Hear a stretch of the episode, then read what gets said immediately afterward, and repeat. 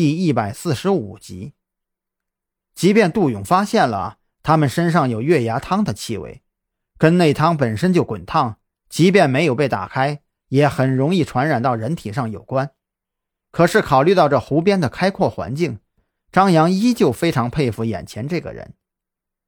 既然你已经闻到了，那么闲话我也就不多说了。东西啊，我放在车上了，一起上车吧，直接去你的化验室。赵军倒也干脆，介绍完毕就带着杜勇上了车。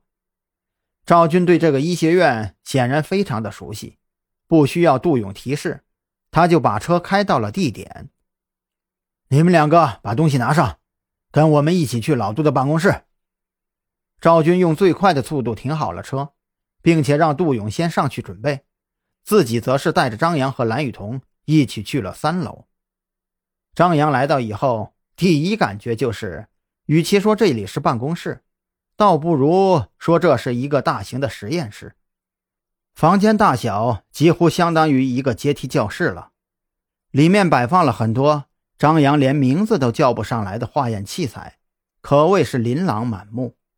看到这些东西，张扬就不由得想起自己中学时代第一次面临化学这一学科时带给他的恐惧。所谓术业有专攻，他对化学这门课程着实是提不起任何的兴趣去学习。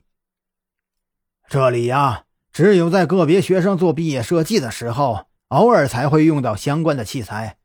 正常的实验呀，他们去学校的器材室就能搞到了，所以呀，一般不会有人来。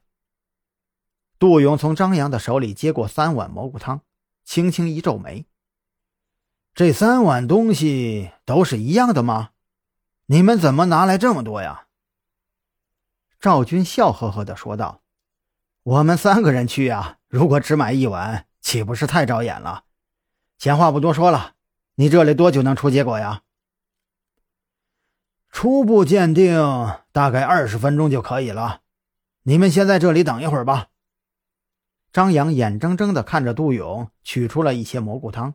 放进了试管，然后又放进了一个什么机器里面，飞快地转着。这间房子里的东西，除了桌子和板凳，他唯一能叫得出来的也只有试管和显微镜了。其他东西啊，他看多了就觉得头疼。赵军对这些东西显然也没有什么兴趣。这个老烟枪等了没有两分钟，就跑出去抽烟解闷了。张扬紧接着也跟了出来。怎么，你也想来一根啊？赵军把手里的烟盒递给了张扬，张扬摆摆手，不了，我心情不好的时候啊才会抽。雨桐看起来对里面那些东西兴趣很大呀，他大学辅修了法医，应该会有些兴趣吧？赵军笑眯眯地盯着张扬，怎么，你对里面那些东西没有兴趣啊？我有点晕器材。张扬这可不是说笑，这些实验器材看多了，他真会有头晕脑胀的感觉。